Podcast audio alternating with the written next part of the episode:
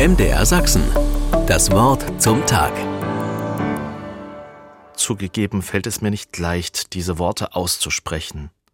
Es gibt diesen Satz in vielen, vielen Sprachen.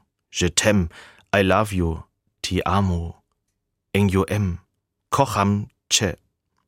Wie oft wird er wohl jeden Tag gesagt werden? Doch mir geht er nur schwer über die Lippen. Vielleicht sage ich ihn meiner Frau zu selten. Heute habe ich Hochzeitstag und ich frage mich, warum sage ich diesen wunderschönen, schweren Satz eigentlich nicht täglich zu meiner Frau?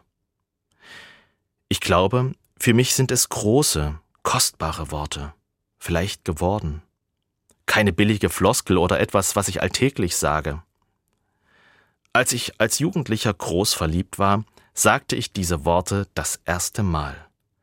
Die Angebetete antwortete, sag sowas nicht. Sie ahnte, dass diese Worte zu groß waren. Diese fast magischen Worte sind mir bis heute wertvoll.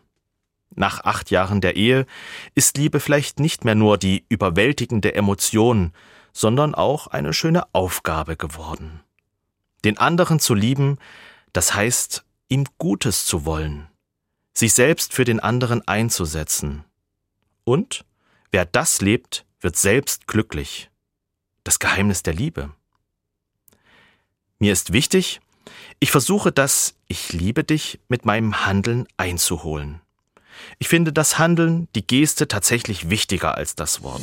Ein Strauß Blumen, MDR Sachsen. eine mitgebrachte Das Lieblingslimo, zum Tag. ein Kuss, ein in den Arm nehmen, ein geschenkter freier Abend ohne Kinder, eine Entschuldigung, Toleranz üben.